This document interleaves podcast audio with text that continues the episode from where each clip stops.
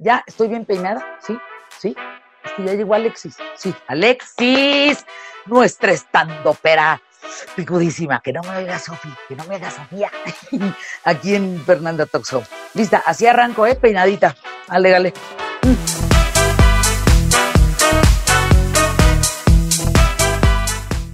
Tu empresa tiene que crecer en Internet. Este es el momento. Lo que te hace falta es un genio. Genio.soy, agencia de marketing digital. Hacemos que tu negocio sea negocio. Tu futuro no debe estar en manos de tu Sobrinity Manager. En Genio.soy tenemos redactores, animadores, diseñadores, desarrolladores, creativos, estrategas, certificaciones globales y lo mejor, 14 años haciendo lo que nos apasiona. Que tu negocio crezca con un genio. Cuéntanos qué estás haciendo. ¿Qué estoy haciendo? Pues mira, estoy teniendo como una rutina muy disciplinada de despertarme, meditar, escribir, hacer ejercicio, de canto, estoy viendo qué genero como pues a través de las redes sociales para poder crear cosas y seguir haciendo a la gente reír y seguir comunicando.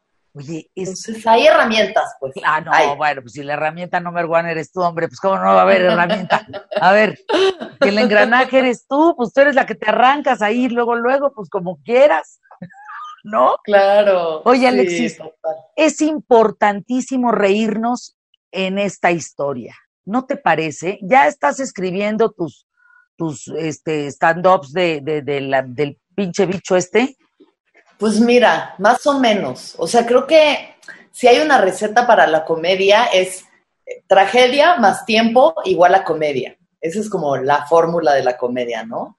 Entonces pasa algo horrible y le das suficiente tiempo como para alejarte de ello y ya lo puedes como ver desde ese otro lado Ah, ¿no? Entonces los mexicanos somos muy rápidos para burlarnos de las cosas, de que todavía ni acaba de temblar y ya estamos tuiteando que si el temblor y no sé qué, ¿no? Y que si el bolillo y el tapabocas de bolillo y la madre. Pero esto pues estuvo muy fuerte, o sea, todavía no se acaba, pues. Entonces y se para acabará, mí como. Pues no, ni se acabará, pero bueno, ya lo vamos viendo desde otra perspectiva, ¿no? Que cuando estamos en el ojo del huracán, si era medio de, ¿qué es esto? ¿Qué está pasando? ¿Por qué las calles están vacías? Eh, ¿Será una conspiración? ¿No? ¿O será real? ¿O, eh, ¿O será un murciélago ahí en una sopa? ¿Qué habrá sido todo esto? Entonces ya ahorita con tantita más distancia, creo que sí tengo ya como... O sea, si ahorita, de si ahorita te avientas un stand-up, por ejemplo, en tu casa, ¿no? Del, del COVID, causas ámpulas. O sea, estás ahorita todavía en este trecho que no nos estamos riendo. Mira, no sé, igual y ya, o sea, porque nos hemos estado riendo, digo, a través como más de memes y como de otro tipo de, de formas de comunicación, o sea, nos estamos riendo de lo que va pasando, ¿no? El meme creo que es la mejo- el mejor ejemplo, Ajá. porque cada día sale un meme nuevo y un nuevo drama, ¿no? Y en el inter todo esto, pero sí, la verdad es que es algo fuerte que ya como para procesarlo, sí yo me estoy dando el espacio, pues. ¿Cómo podrías, Alexis, definir tu humor? Porque lo más, o sea, puedes hacer un show que se llamaba La Putota o cómo se llamaba. Putona pero espiritual. Ah, La Putota, yo te digo, no. La putota. No te preocupes. Peores cosas me han Ah, dicho. carajo, perdóname. Putona, pero Putona, pero espiritual. Entonces, pues bueno, un poco de, a partir de esto y de estos arquetipos de, de eso, de que como mujer te dicen, puedes ser puta o puedes ser santa, y esas son tus dos opciones, Híjole. y una no puede ir con la otra. O sea, o eres una o eres la otra, ¿no? Como que bajo estos sistemas de patriarcado y de machismo en los que hemos vivido, nos dan estos dos roles y es como, ¿y si soy las dos? Y por ende no soy ninguna y por ende soy muchas cosas más que eso. Entonces un poco eso es lo que yo planteo. citando a este niño, este Cristian Castro de la monjita, hombre, que decía, ¿cómo se llama la monjita, Alexis? Ay, la, la monjita de que la que salía ahí con Héctor Suárez. No, hombre, no, Sor Juana Inés de la. Ah, ya. Ah, qué horror. Fíjate, en ese tiempo. Alexis, fíjate, Mm. digo, esto nos queda a, a las mujeres hoy en día. En ese tiempo, o eras monja o te casabas. Punto. Sí, claro. Y Claro, solamente a veces siendo santos. monja podías estudiar, podías ser brillante, podías pensar, podrías tener un criterio. ¿Te imaginas ¿Tú qué hubieras elegido, monja o casarte? No sé. ¿eh? O sea, igual hubiera sido. Ay, no sé, qué horror. Qué horror. Yo creo que a mí me hubieran quemado en la estaca, la verdad. O sea, yo creo honestamente que yo sí hubiera sido de las que hubieran quemado ahí en Leña Verde. O sea, de las brujas estas de, de, de, de, ¿sí? De bruja, bruja de Salem. Yo hubiera sido bruja de Salem, así de que esta mujer dice unas cosas muy fuertes. Yo no sé, de verdad, de lo que yo hago ahorita hay países en los que todavía me apedrearían a la muerte. Ah, O bueno, sea, sí, es cierto. Por decir las cosas que yo digo, todavía en Medio Oriente y seguro en varias partes de la República Mexicana, Sí. me agarrarían a pedradas, ¿no? Entonces, pues no estamos tan lejos de eso. Y sabes que, Alexis, yo creo que es porque las mujeres tenemos de repente, a- además de ser un poco hipocritonas, pues, parece que tenemos la piel muy suavecita, ¿no? Entonces, la tenemos dura cuando nos conviene. Y cuando no, Sí. pues la tenemos así de, ¿por qué me dices putona, no? Ya me estás insultando. O sea, ya es una cosa horrible, ya como ¿Por que... qué me dijiste la putota, Fer? O sea, ¿qué información tienes tú de mí para que me estés diciendo estas cosas tan fuertes? Y yo aguanté No, también. total. entiendo perfecto, sí entiendo. Sí, sí creo que hay como una doble moral en cuanto a eso, en cuanto a que podemos ser bien venenosas y podemos decir unas cosas súper fuertes y súper hirientes y luego nos cuesta mucho aguantar vara. Pero creo que eso es en general como mexicanos, como que somos, pues eso, muy doble cara, pues. Nos cuesta decir las cosas a la cara y por eso la comedia es como una gran herramienta para eso, para poder burlarte de la gente. Pero Ay, es que no sé, yo creo que hay de todo, pues esas son creencias también de que las mujeres no aguantamos. O sea, porque por ejemplo, yo tengo un montón de amigas que son de Mexicali, ¿no? Del norte. Ay, cachanilla. y yo nunca he visto gente que aguante carrilla como ellas. Sí, yo también. Son duras, o sea, son mujeres fuertes y hablan y dicen y te gritan y no, no, y no se echan para atrás. Yo tengo una muy querida también, se llama Viviana Rubio, y aguanta vara, ¿eh? Mm. Aguantan vara y, te la, y como la tiran, la regresan. O sea, es que sí hay todo tipo de mujeres, el espectro es súper amplio. Y hay todo tipo de personas, hay gente que es más sensible y que igual y no, pero pues yo digo, si te llevas, te aguantas. Y hay que aprender que es comedia, sobre todo. Si estás hablando de comedia, como que ahorita que todo el mundo anda tan sensible, pues hay que volver a recordar lo que era el sentido del humor. Pues es lo que te digo, no pueden enojarse por todo. El otro día estaba entrevistando a una prostituta de, de, de una universidad que gracias a la prostitución pagaba su universidad. Y otra que cobraba, esta de la universidad cobraba como 30 mil pesos por cada gratuización. Sí. Y luego la otra, pues eh, cobraba 50. Y entonces la de 50 Ujú. pesos me decía, oye, a mí no me digas sexo servidora, ¿eh? No, a mí dime puta, porque si no mis clientes no saben. O sea, ellos tienen que saber qué soy. O sea, yo no me apeno de eso. Entonces, Ah, sí creo que de Claro. repente estos nombres que ponemos o sobrenombres de esa espontaneidad que tenemos, o sea, tú tienes unos actos de espontaneidad padrísimo, padrísimo. por eso Sí, de ahí viene bien. mi carrera, claro, sí, por eso cobro, por eso tengo con qué vivir en esta cuarentena. Oye, ¿alguna vez eh, el cerebro no ha coordinado y, y- y- y- y te quedaste como pasmada? O sea, que, Claro. a ver, cuéntame eso. Pues en mi primer show, primer show de mi vida entera, la primera vez que yo me subí a hacer stand-up, la primera vez, eh, eh, fue en un cafecito aquí en la Condesa, 20 personas de público, o sea, fue hace 10 años, apenas sabíamos que era el stand-up, pues lo estamos ahí medio inventando. Y un amigo me dijo, órale, pues te vas a subir cinco minutos y a ver, ¿no? Y ya llevaba mis chistes preparados y todo, pero me tenía tantos nervios, tantos, o sea, que nunca en mi vida he tenido tanto pavor, estaba pálida, así, mal. Y me subí y entonces empecé a contar mis chistes y como que se estaba riendo la gente y en eso, nada, en blanco, la mente en blanco, pero completamente en blanco. Híjole, qué horror. ¿Qué haces? Sí. No, pues nada más volteaba así como a ver, alguien sálveme y la gente pues nada más esperando y el silencio, o sea, si ese silencio duró 10 segundos, para mí fueron tres meses ahí, una cuarentena de COVID en silencio Oye, en el escenario, o sea, alguien por favor ayúdeme. y oye, ya en eso otra vez me ¿te regresó. acuerdas de los chistes de ese primer stand-up? Claro, sí. Ay, ¿cuáles eran, Alexis? Por favor, ya no Pues los mira. debes de repetir en 10 años. empezaba así, porque bueno, yo, yo estudié actuación y entonces quería ser actriz y pues no estaba saliendo esa chamba. Entonces llegué y dije, yo soy Alexis y soy una de esas actrices súper, súper desempleadas. De hecho, el otro día me invitaron a hacer un casting para un comercial de tortillas y en el casting tenía que llorar. Y fue muy fácil porque lo único que tuve que hacer fue cerrar los ojos y pensar, estoy haciendo un casting para un comercial de tortillas. y ya, sí, lágrimas. Ese fue mi primer chiste y se rieron mucho, se rieron mucho. ¿Te ríes de ti? Sí, claro, todo el tiempo, todo el tiempo. Es la mejor forma para mí de, pues como de analizar y procesar mi propia existencia. A ver, a ver, cuéntame eso, Alexis, porfa. Pues yo creo que cada quien tiene su narrativa, ¿no? Al final, nuestra vida es la historia que nos hemos contado sobre ella.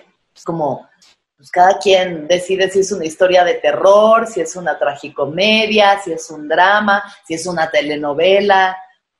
Y para mí sí es una comedia, o sea, el filtro a través del cual yo generalmente veo la vida es a través del filtro cómico. Siempre encuentro lo chistoso, lo absurdo, lo irónico de las situaciones, de mi propia vida y de lo que me pasa.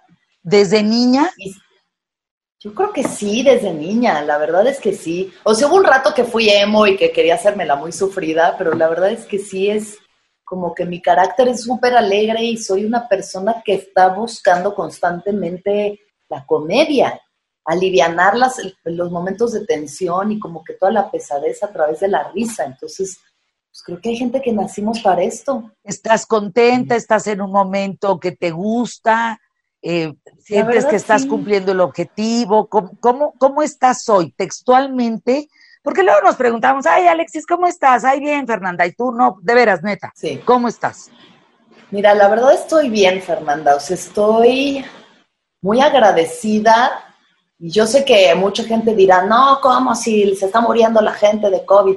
Pero muy agradecida de esta extraña pausa en la que de pronto, pues todo lo que mi ego se, se, con lo, como que con lo que se definía, ¿no? De que mi estatus social y el dinero y el trabajo y que no tener nada de eso me hizo quitarme un montón de capas de mí misma, como de entender que realmente lo más esencial para el bienestar pues es estar bien, es tener salud, es que tu familia esté bien, como que tus relaciones estén sanas. Y, no sé, ha estado muy chido, la verdad, como, como que también digo, también hago un montón de ceremonias de ayahuasca y peyote y me meto, o sea, sí hago, entonces yo creo que eso ayuda a la iluminación, pero me siento como muy agradecida con la vida, muy agradecida Sí, también, la verdad, te voy a decir la verdad también. Sí, sí, sí, también me... Pero ¿cómo es? Cuéntame, a ver, cuéntame, ¿te metiste una ayahuasca? Hace poquito fui a una ceremonia de ayahuasca. ¿Cómo es eso? ¿Cómo es? Es muy fuerte, es muy fuerte, es muy fuerte. O sea, es inexplicable. Yo no puedo explicar, no tengo palabras para explicar lo que sucede.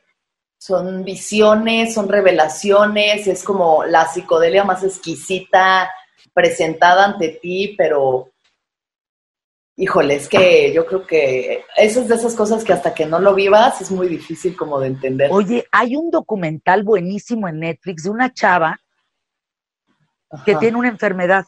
No me puedo acordar el nombre, pero fíjate, tiene una enfermedad y trata de probar un mundo de medicamentos hasta que llega con un fulano en México y le dice ayahuasca, alégale. Eso te va antes de que te mueras si te mueres, pues ya te amolaste, pero tú tienes que vivir esto porque va a ser un gran medicamento para ti. Búscalo en Netflix, Alexis. Es, es, de una francesa. Es una chica francesa que está enferma de no sé qué cosa. María o algo sí lo vi. María, el viaje de María. No, no, no me acuerdo. El, viaje de Chihiro. Sí, sí lo vi, sí lo vi. no, no, ese es otro. El viaje de Chihiro. El tuyo es el viaje de quién? De Alexis. De Alexis de Anda, el viaje de Alexis de Anda. Y así se llama mi podcast, El viaje que es sobre experiencias de espiritualidad y conciencia y psicodelia y como entrevistas que le hago a, gente que me parece interesante. Entonces, sí, está chido. Oye, Alexis, cuando te escucho, me, como que percibo que sufriste mucho o que, o que te pasó cosas muy difíciles o, o que a lo mejor la memoria histórica de tu familia, ya, ya has oído eso de la memoria histórica, ¿no? De la familia, eh, como que es un peso. ¿E, ¿Es así o la que está alucinando soy yo? No, o sea, también creo que he tenido, no puedo decir, ay, mi vida, qué tragedia, porque para nada, o sea, creo que he tenido una vida sumamente privilegiada y unos padres muy amorosos y probablemente haya traumas y cosas que de hecho en la ayahuasca medio que vi hay unas visiones de recuerdos porque te lleva pues, todo lo que está guardado en tu inconsciente, ¿no? Te lo puedes destapar. Y sí tuve ahí como unas, vislumbré algunas cosas que no he visto al 100, pero dije, igual y por ahí hay algo. Nada más no siento que yo sea una de esas personas que particularmente ha sufrido tanto por su circunstancias de vida, sino por mi propio ego. Creo que mi ego me ha hecho sufrir muchísimo. O sea, creo que mi mente y mi discurso diciéndome, es que no, tienes que ser más flaca, tienes que ser más guapa, más exitosa, para ti no existe el amor, para ti no hay suficiente, este, compararme constantemente con otros, estar buscando la felicidad en el dinero, en el éxito, en lugares donde la verdad no está, ¿no? En lo material, en la aceptación, en ser cool, yo qué sé, esas, esas cosas. Creo que sí hubo un momento en mi vida en el que estaba muy en eso y como pasándomela bastante mal. O sea, haciendo como que me la pasaba bien, pero despertando como sin mucho propósito de vida, pues. Y creo que es algo que le pasa a tanta gente y que a veces no lo hablamos lo suficiente, ¿no? Que no necesariamente es estoy deprimido, estoy ansioso, no, no, no, solamente... Te, te entiendo perfecto. Ajá. que dijiste del dinero, fíjate que, o sea, pienso que el dinero no es importante mientras lo tengas.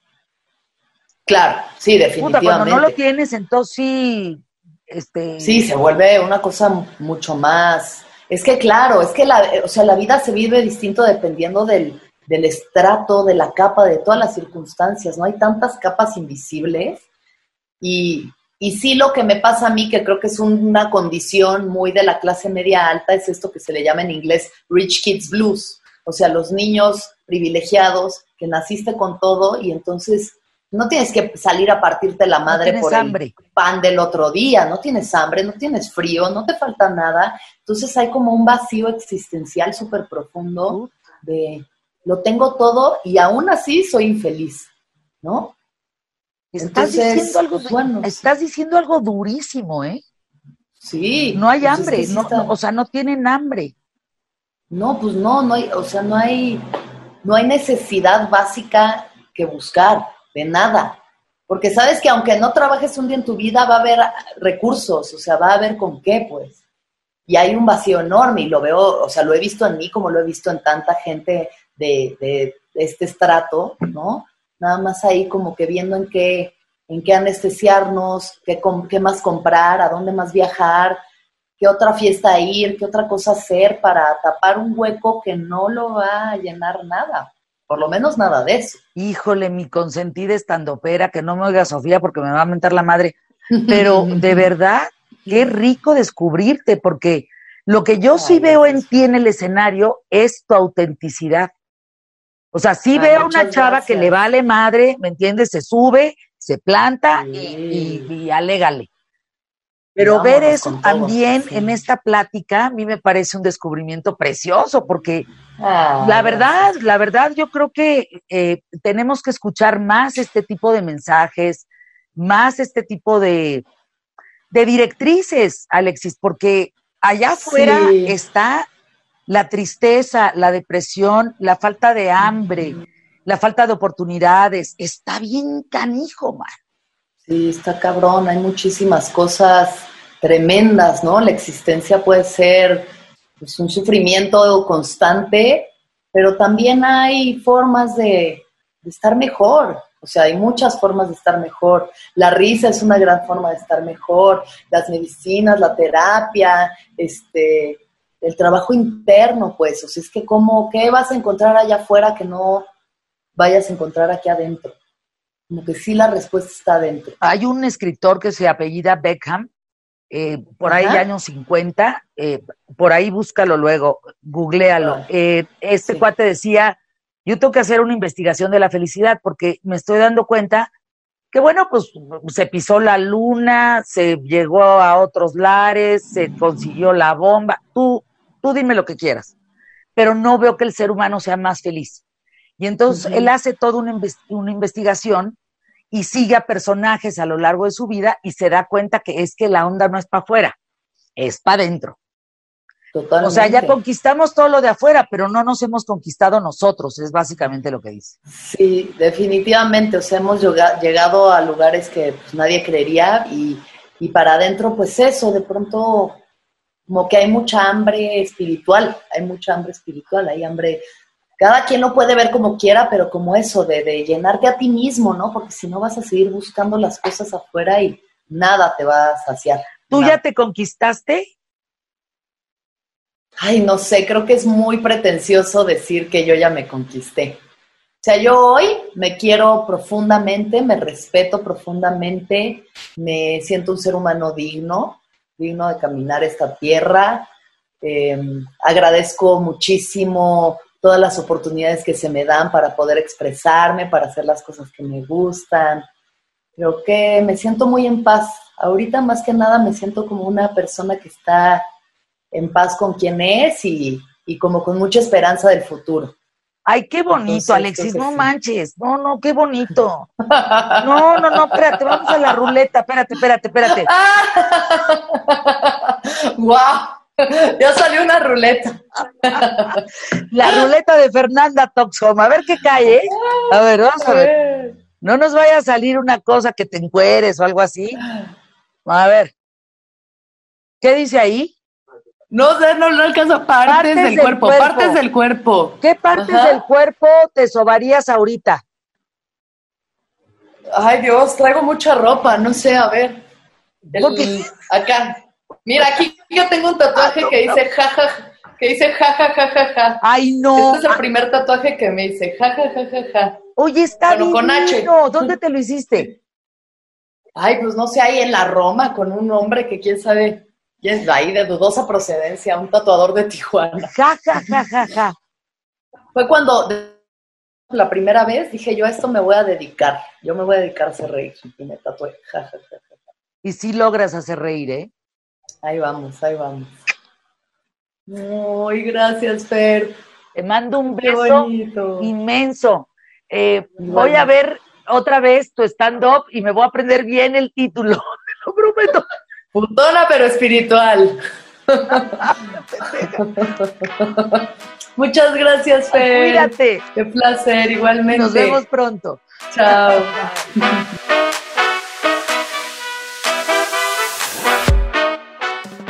Ay, qué agasajo, Alexis de Anda. La verdad, qué padre encontrarte gente así, así, natural como es. ¿Y, qué? A ver, ponte. Y yo, pues, me prometo a mí misma aprenderme el título del estando horror. Estás aquí en Fernanda Talks Home y hasta la próxima. Dale clique y suscríbete, no seas de veras.